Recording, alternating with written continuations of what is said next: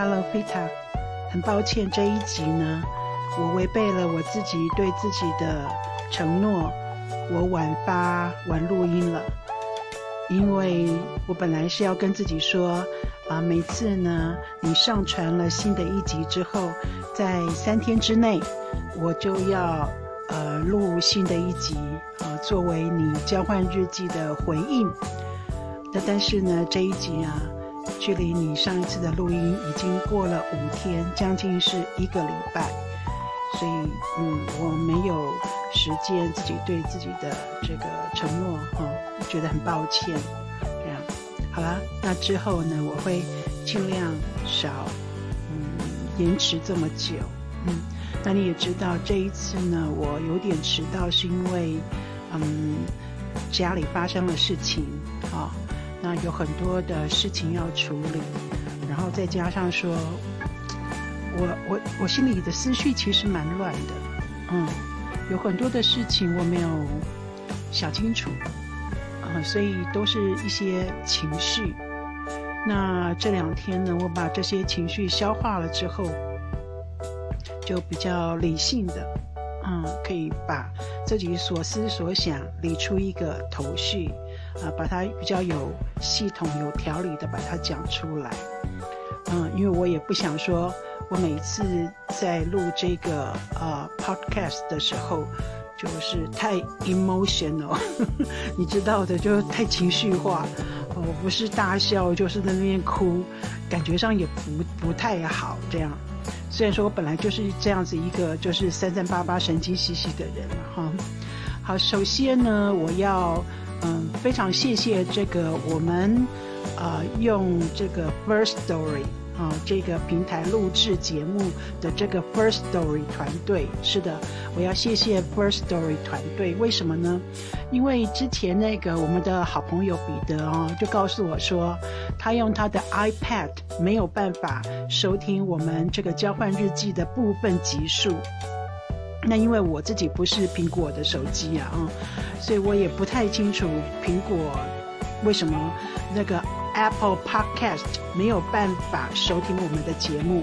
哦，所以我我我也搞不清楚哈。我就是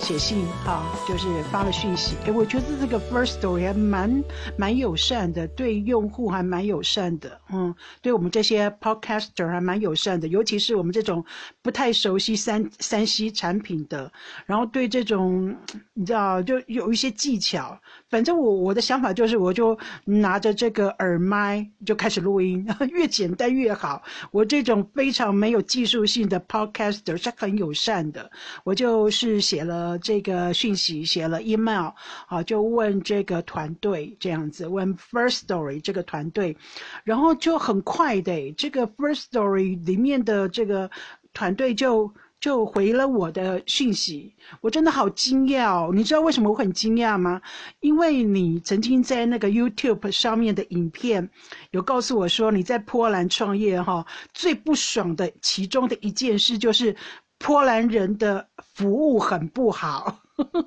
你只不过是打电话要去问一下什么事情，也不是客诉，也不是抱怨，也不是退货，都不是，你只是要打电话去问一下这个产品怎么样，啊而已哦，只是要询问，波兰人就给你挂电话，只因为你问了 “Do you speak English？” 然后波兰人觉得，哎呀，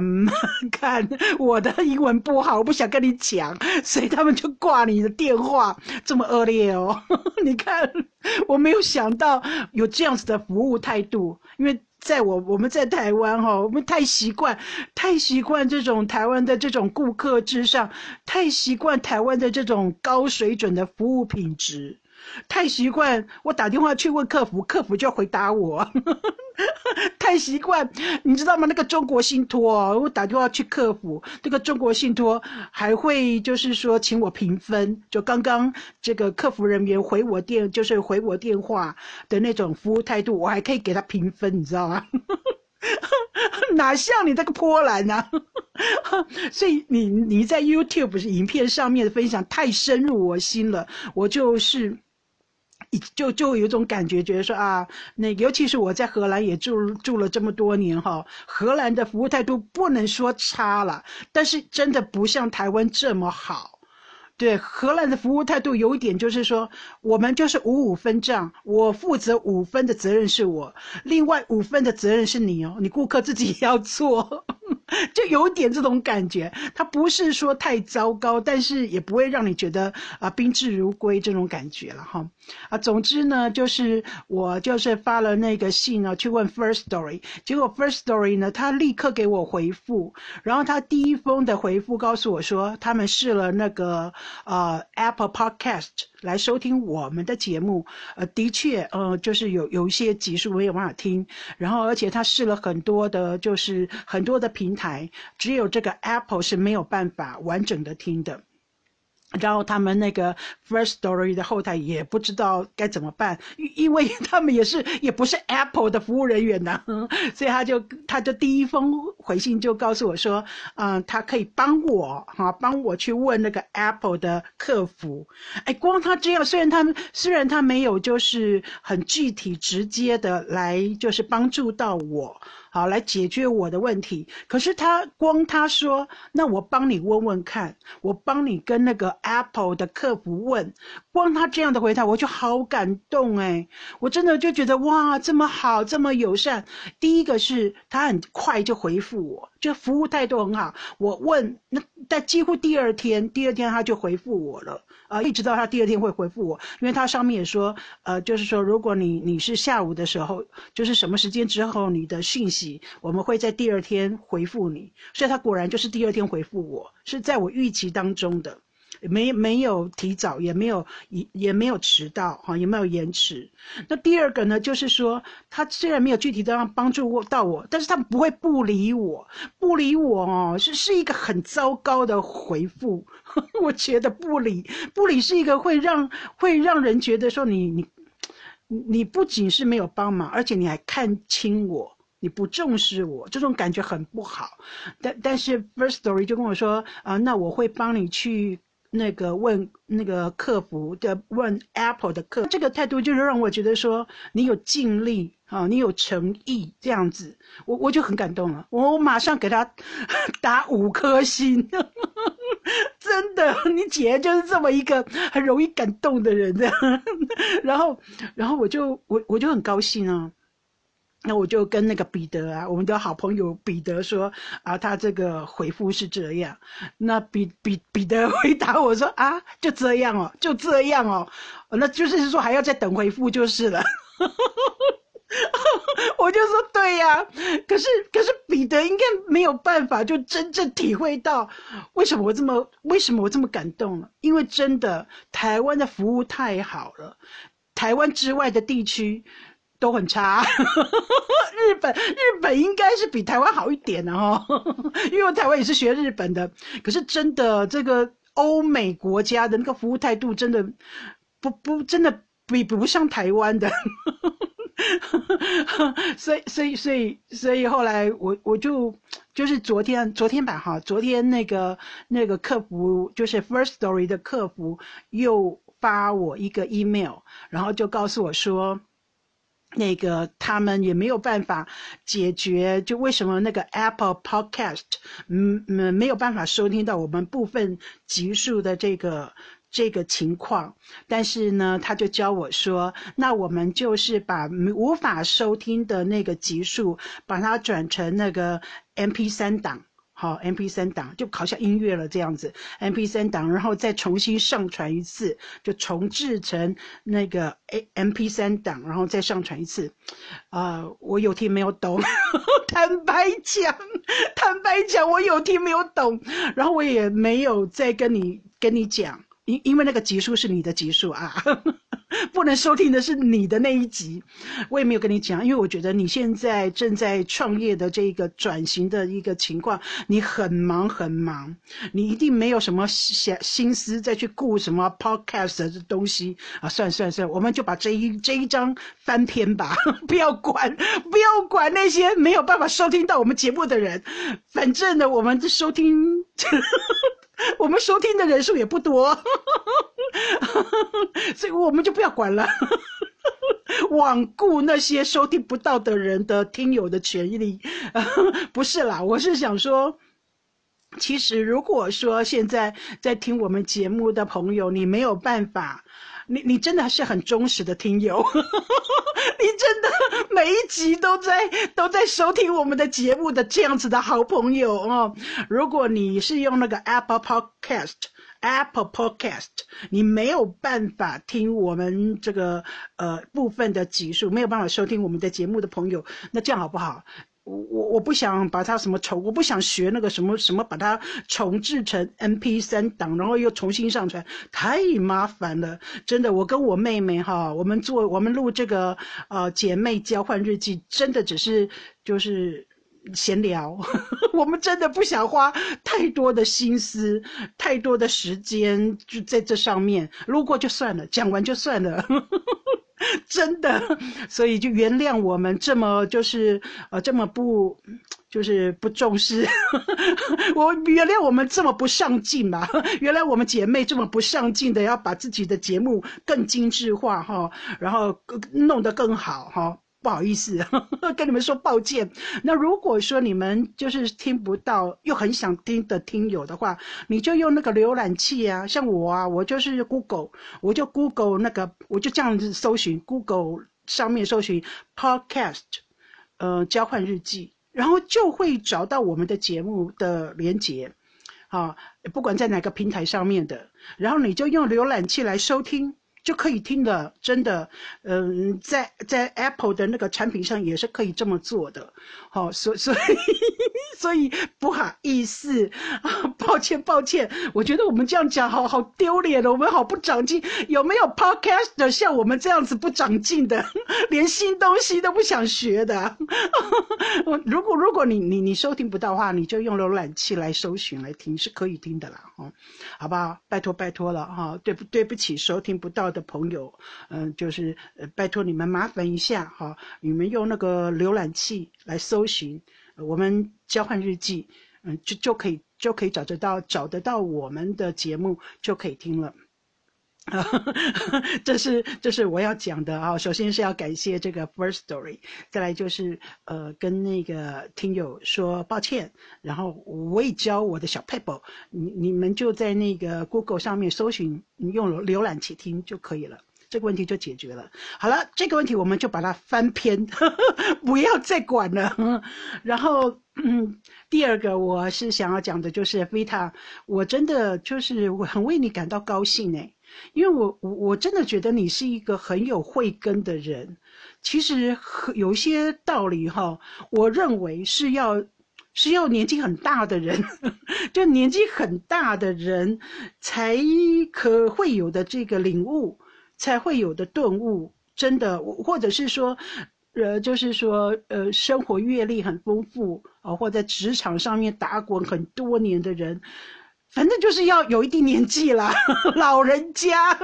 才会有的领悟。可是你年纪这么轻，你就你就很就是非常简短的就，你知道一言以蔽之的就看破了这个问题的重点，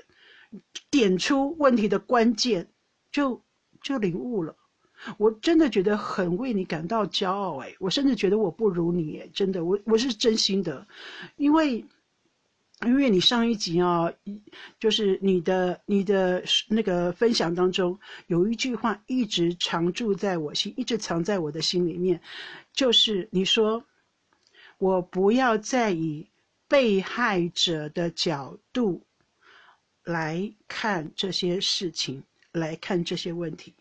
我不要再以被害者的心态来面对我跟先生的关系。我我真的觉得很感动，你说出这句话，因为你这短短的一句话是很多就心心理医生、心理师，哦，他们就是他们分享的理论，好，因为我们常常都都会有一种被害者的心态，就觉得我是我是委屈的那一方，是你对不起我，是你得罪了我，是你伤害了我，所以我难过。所以我伤心，所以我心碎。这样，但是那这这样的想法呢，其实对彼此的关系一点帮助都没有，对不对？哈，因为如果我是以受害者的想法跟心态在对你在跟你沟通的时候，我的所有的言语都是指责，我要用指责来强迫你爱我，我要用责备来逼迫你要听我的话，逼迫你顺从我，我要用那种。这种哭诉，哈，这种怨恨，这种哭诉，这种委屈，来就是说博取同情吧，哈，来让你同情我，以至于你要你要表现出就是爱我的那种样子，我要你证明你对我的爱，就就是这就是这种这种情绪勒索，嗯，这种就是一种情绪勒索的心态。很多人是看不透这一点的，所以就很多人是有玻璃心，无论是在职场上，在就是说在亲密关系里，或者是在家庭关系上，生活态生活的处理事情上，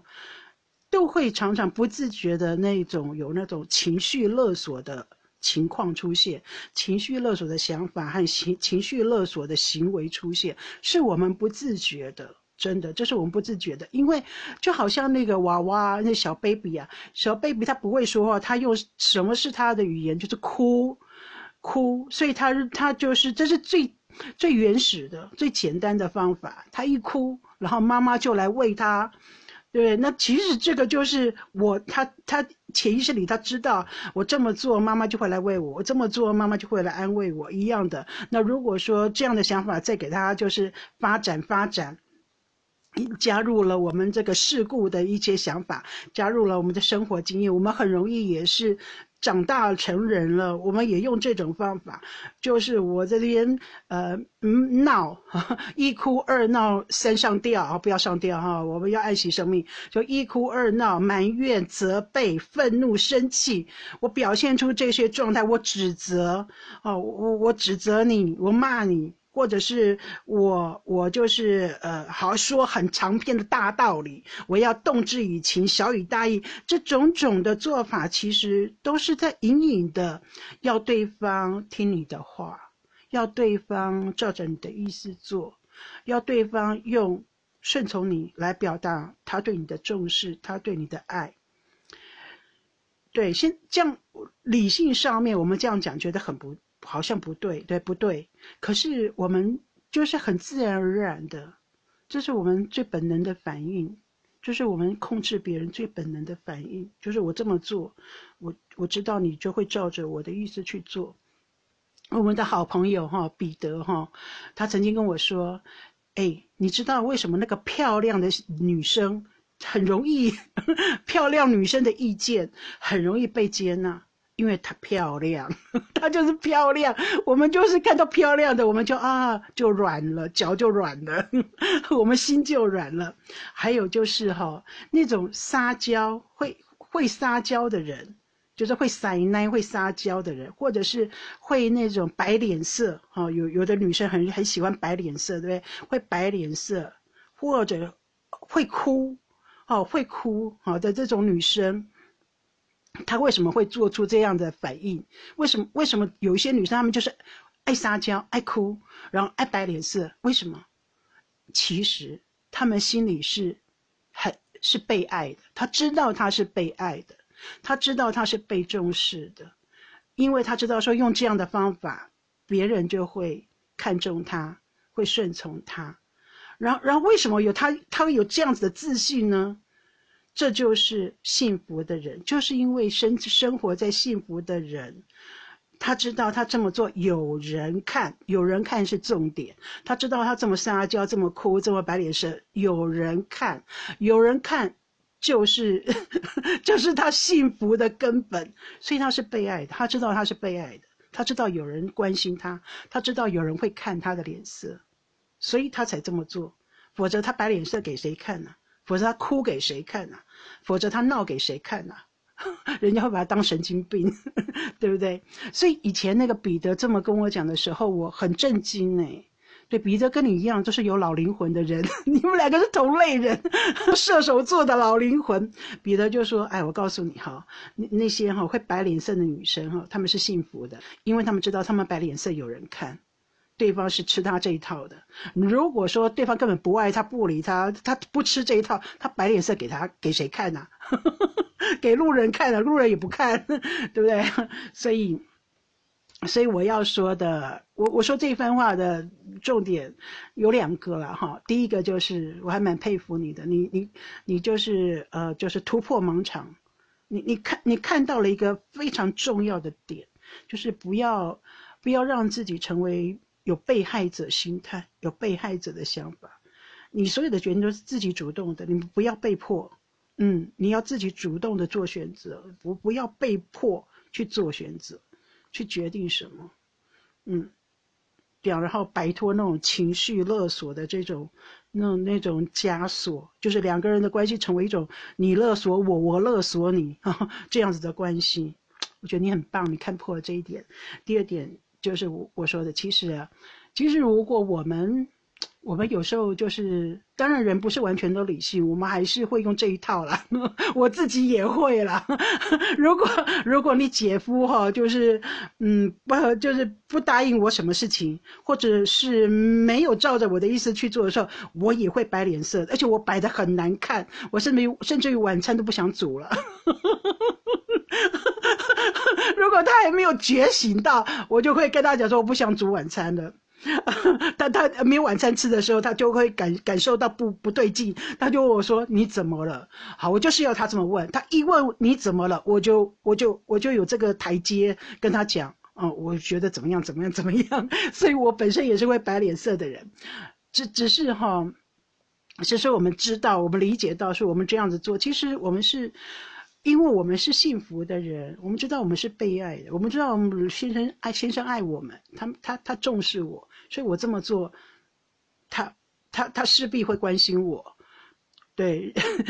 他他不他不会不在乎我，所以想想我们其实挺幸福的，嗯，至少至少有人看我们的脸色，至少有人听我们说话，至少有人成成了我们的情绪，就是接了我们的情绪。哎，我我们也是很幸福的，对不对？是不是啊？然后，好了，那最后我是要讲说家里发生的状况。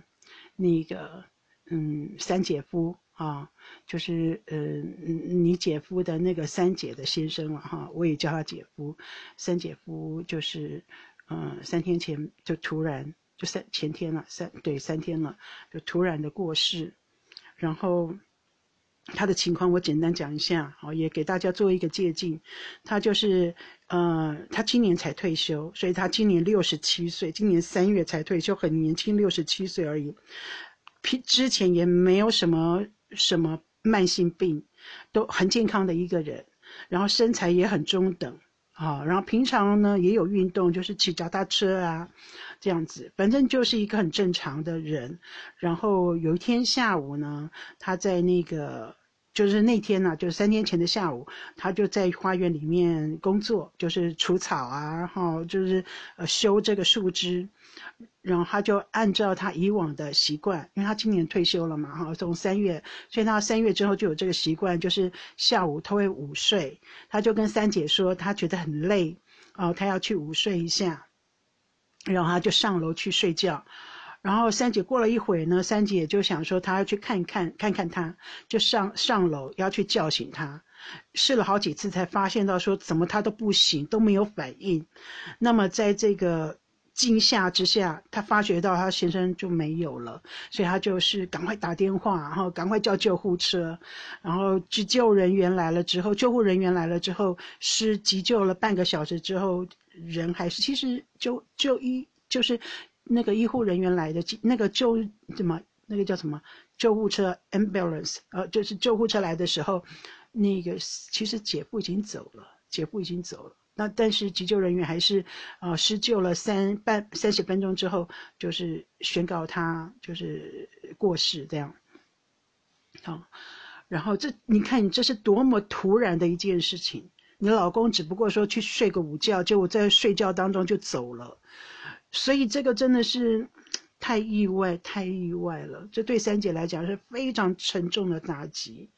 而且他们夫妻感情很好，常常就是一起出去玩。那姐夫就开着一个露营车，然后就带着三姐哈，哦，就到处去玩。因为三姐不会开车，所以这都是姐夫带着两个人，啊，就是这样子到处出去玩这样子。所以我我可以知道说三姐是多么多么的难过。然后对我们整个家族来讲，这件事情也是非太突然了。然后，嗯，今天。嗯，昨天了哈，昨天他们，嗯，昨天就是去那个礼拜二，礼拜二，礼拜二过世的，哈，然后礼拜四就是昨天，昨天那个送去医院，哈，医院医生就是检，就是检验呐，那叫什么？嗯，就是要验那个死因，哈，嗯，验尸吧，验尸，对，那个医生就验尸，医生就发现到说是心室肥大。心脏肥大，而心室肥大的原因，造成说那个血不知道是不打不出去还是收不回来，总之就是心脏肥大，好，所以，呃，所以就就走了，这是他死亡的原因，这样子。然后我就上网查了，哈，我就上网查了，原来那个像心室心室肥大，好，心脏肥大。这个东这一件事情哦，是心脏的癌症，因为它发生的时候几乎是很很很难被察觉的，啊，几乎没有感觉，一直到后来呢，你的感觉就是疲倦，很容易累，然后呼吸会不顺，呃，就动不动就会很喘，没什么动就很喘，好，然后晚上睡觉的时候也是呼吸不顺，你必须要垫高枕头，然后要。坐好，几乎是坐卧这样的情况，这就已经很严重了。所以，我我在这边就是把我在网络上面所看到的讯息也在这边讲一下。那如果说我们身边的人，或者是说我们自己有类似的情况，就是觉得很容易疲倦，啊，呼吸就是很不顺，我走没多久就没有怎么动，就很累。哦，就就呼吸很困难的话，一定要去看医生。那你会问说，这种情形也不是一朝一夕就就立刻啊，也不能说心脏昨天没事，然后今天立刻变大，也不是，这一定是经年累月慢慢变大的嘛？为什么三姐夫都没有发觉呢？这这就要讲说，在医疗上，其实台湾真的比较好，在很多情况，台湾真的比较好。那。外国因为可能是因为保险费很贵的关系，医疗费很贵的关系吧，哈，所以一般人就是就是小病都是尽量想说自愈自愈，就比较对那种健康检查这件事情太上没有没有放在心上。台湾就是很积极的哈，要健康检查，要什么什么乳癌呀，什么子宫颈癌呀，什么大肠癌，就各式各样的检查。我们的健保制度真的还很。好，是真的很好，然后大家也对这方面很注重。可是真的在国外哈，我觉得是因为费经费的，就是费用的关系，因为它贵，所以大家就是睁一只眼闭一只眼，没有放太放心的心上，都把钱看得很重，就觉得哦，那好贵哦，那算算没什么问题，只要你的身体没有什么病痛，你就不会去关心它。我觉得在国外是这样子的，所以以至于呢，三姐夫可能很久以前他就觉得说，他呼吸不好，不不不顺，然后很容易疲倦，他都没有很放在心上。然后之前他有去给医给给就是去看医生，去看家医看了几次，那家医也只是给他抽血，要验血。这个这个你是心脏肥大，跟那个血没有什么关系，是泵补没有办法，你知道心脏像个泵补一样，你没有打血出去，你又没有办法收血回来，是这个是心脏力量的关系，跟血液一点关系都没有。可是我也就不知道为什么医生都医生不是都很经验，很就你看这个人的年龄，对吧？你看这个人的叙述状况，医生应该很容易依据以往的经验就可以判断吧。就要去照心脏 X 光啊，应该是这样啊。这我也不知道为什么，为什么姐夫去看过医生，医生没有让他做这方面的检查，这也是我们就不得而知了。总之，唉，我自己私底下是觉得三姐夫是枉死的，他还这么年轻。我自己私底下，啊，我糟糕，我情绪又来了。我私底下会心里啦，心底我会觉得，我就想起我们的爸爸，我们爸爸是车祸意外，对，也是要退休的年纪，六四六十五岁 走的。然后你知道这个家族里面哈，三姐夫是对我最好的人。我刚开始。进入这个家族的时候，大家因为我是外国人，他们不太认识我，每一个人都对我有一些距离，可以说是很疏远的距离。他们就是非常客气的对我，但也因为我讲英文，所以他们就不太，就是说不太好意思跟我说英文，哈。因为毕竟他们都是年年纪稍微大的人，年轻人就会比较乐意跟我主动的讲英文。可是差不多像姐姐们，她们就是英文就很生疏，她们就不太敢，不太就好意思跟我说英文。只有这个三姐夫，一方面是说他自己的教育水准很高，所以他的英语是还蛮流利的。然后再就是说他是一个非常会社交的人，嗯，所以所以他是在这个家族里面啊。除了你姐夫之外，我唯一第一个觉得是对我非常友善，然后很主动积极的要跟我聊天说话，主动积极的来跟我交谈的人，所以我对他印象非常好。再加上说他，他是一个心地非常善良的人，他常年的就是为教会做很多的事，他几乎就是教会教会的重要干部。呃，就是就是侍奉神很勤的人，然后他因为他就是很善良，所以他花了很多的时间哈，有时候休假度假，你知道外国人他们都会有一两个月的休度假休假时间，他的休假时间在以前哦，几乎都贡献给罗马尼亚的穷苦的人家，他把他的假都用在为罗马尼亚的嗯穷苦人家盖房子。教孩子、带孩子，还捐了那个露营车，哈，到罗马尼亚。总之，他就是一个很好、很好的人。这么好、这么好的人，这么早就走了，我说觉得好不公平。那我心里也是想说，他真的是枉死的。这个情况应该老早就发现了。要老早就可以被发现的，那为什么医生都没有都没有想到这一点，没有防范未然？就算说这个病因早就形成，那也可以不要让它变得严重，更严重。是想说，三姐夫在睡觉的时候，在午睡的时候，他根本根本都不知道发生了什么事，然后就这样睡睡睡，就睡睡眠当中就就走了。因为血打不出，心脏不工作了，心脏衰竭了。其实我已经哭过了，我现在就是还有一些情绪吧。嗯，我我本来是不想讲这个的，可是我觉得这件事情是可以给我们一些启示。第一个就是呃。我们还是要注，我们要注意自己的身体。一旦有一些不寻常的症状的时候，比方说我刚刚说的，就是呼吸不顺，很容易疲倦，很容易疲倦就是一个警讯，会没无力，啊，睡睡眠睡不好的时候，其实就要去看医生。甚至于要主动的去询问医生，尤其在国外，有时候医生我都不知道那他们的医医学院是怎么念的，我真的我真的有点怀疑耶，这些医生们，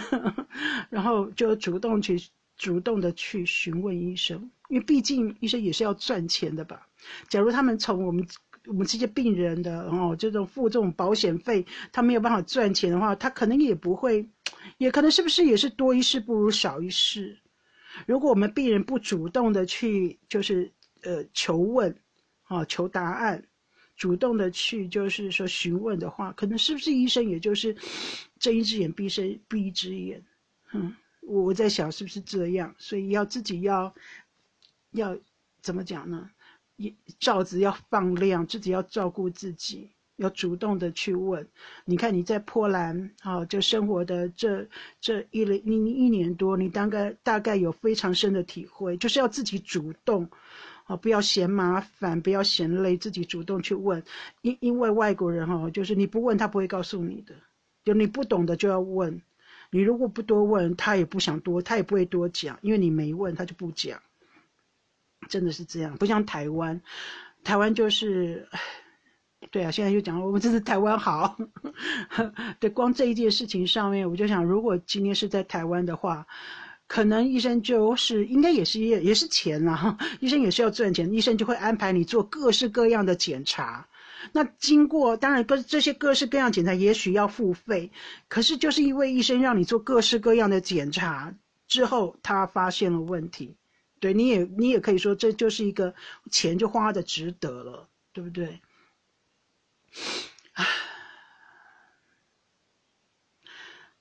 总之呢，就是知道这种年轻 很年轻就就走了哈，真的会很感慨。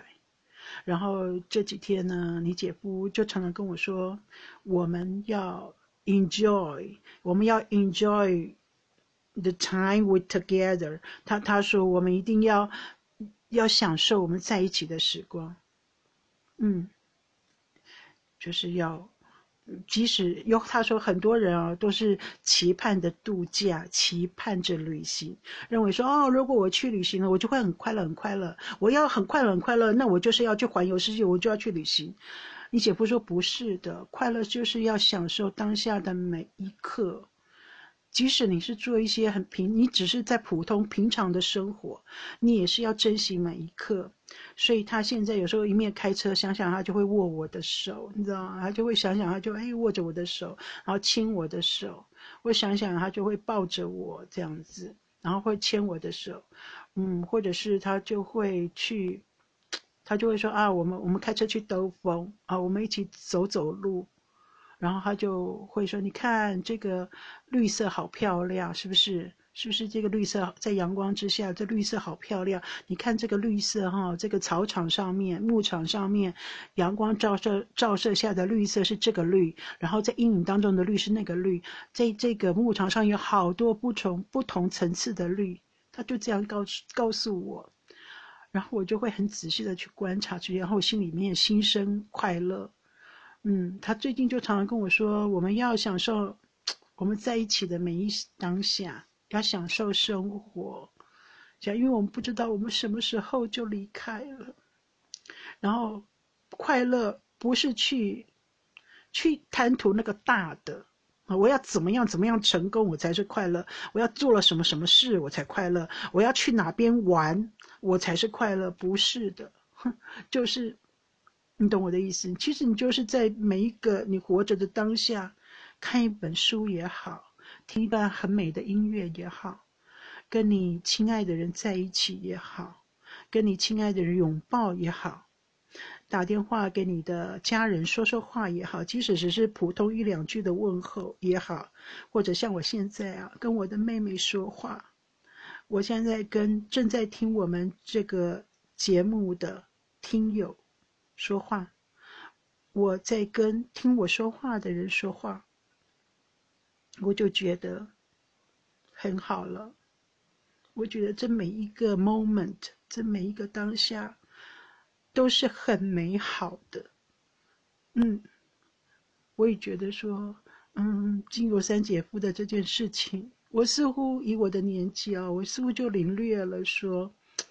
其实真正的快乐就是这些普通平常的，感觉上你好像很平淡，没什么，没什么让你很兴奋的这种情绪的每一刻，其实就是很美好的，就是幸福。嗯，这就是平安，就是福，平安就是福。好了，为什么我们的节目每次到最后都这么感慨呢？啊，不过这就是我的我的领悟了，我也希望与你分享。这样，但是逝者已矣，嗯，这生命就是，就是他的生命就是结束了，时候就是到了，我只能心里面祈祷说。他在那个天主，他在天主的身边过得很好。他这么好的一个人，他一定已经在天堂上面了。嗯，我们的爸爸也是很好很好的人。嗯，我就想说，三姐夫啊，爸爸，还有你知道，你姐夫的，就是我公公啊，也是很好的人。他们，他们都在天上了，天主会守守护着他们。嗯，我们终有一天都会在，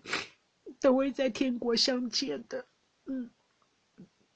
然后我特别，我特别要跟你讲哦，那个安妮呀，安妮她已经九十三岁了，九十三岁了，她身体还很硬朗，脑筋也很清醒，我真的是佩服这个老太太，安妮呀，就我婆婆嘛哈，我婆婆，一个九十三岁的老太太，其实她身体很硬朗，也没什么老年痴呆？她就是，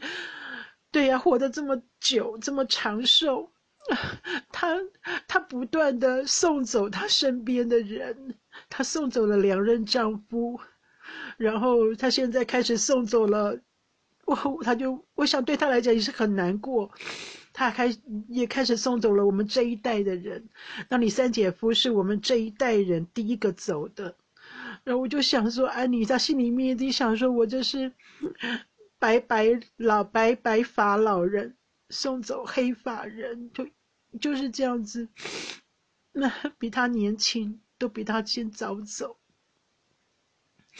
他的难过和他的心情，应该就是另一番体会。我我礼拜呃礼拜二的时候，对我礼拜就是就是三姐夫过世的那一天的当下，我们正在拜访安妮，我我正去看安妮。然后我们又把这个消息告诉她，啊，然后安妮就抱抱抱我，安安妮也哭了。然后我那时候心里就想说，哇，我真的很幸福，因为安妮，安妮就好像就是安妮是一个很好很好的妈妈，即使说你姐夫不是她亲生的，坦白讲，她她也不算是真正我的婆婆哈，因为她是再嫁的嘛，再嫁给。那个公公的，啊，她是那个续弦，但是她就是很很尽责的做了一个很好的妈妈，做一个大家长，她安慰着所有的每一个人，这样我就会觉得说啊，有安妮真好，所以安妮这么长寿，应该也是就是说我公公给我们的就是保佑，哈，对啊，他这么长寿还这么算是健康了。健康的老太太，啊，这样安慰着我们每一个人，我心里就很很谢谢他，嗯嗯，很感谢他，啊，真的是这么好的一个人。好了，我真的不好意思。我本来我本来有给自己做心理建设。我这集，因为我们两个姐妹讲着讲着，到后来都是很沉重的情绪，我就说不行了。眼看着我们收听的人数越来越多，还有订阅，对不对？我我们应该要把这个啊这个节目的气氛弄得就是说让愉悦一点。我其实，在一开始的时候，我是有给自己做心理建设，所以我把这件事悲伤的事情留在。最后说，可是没有想到，没有想到我就是还是有情绪，讲着我还是很难过，忍不住，那所以就请你原谅我了，接起收听的收听我说话的朋友原谅了。好啦，就这一集就先讲到这里了，希望大家都很平安。然后这是姐妹交换日记的第十七集啊，我是在荷兰的姐姐。祝大家平安健康，我们下次再聊喽。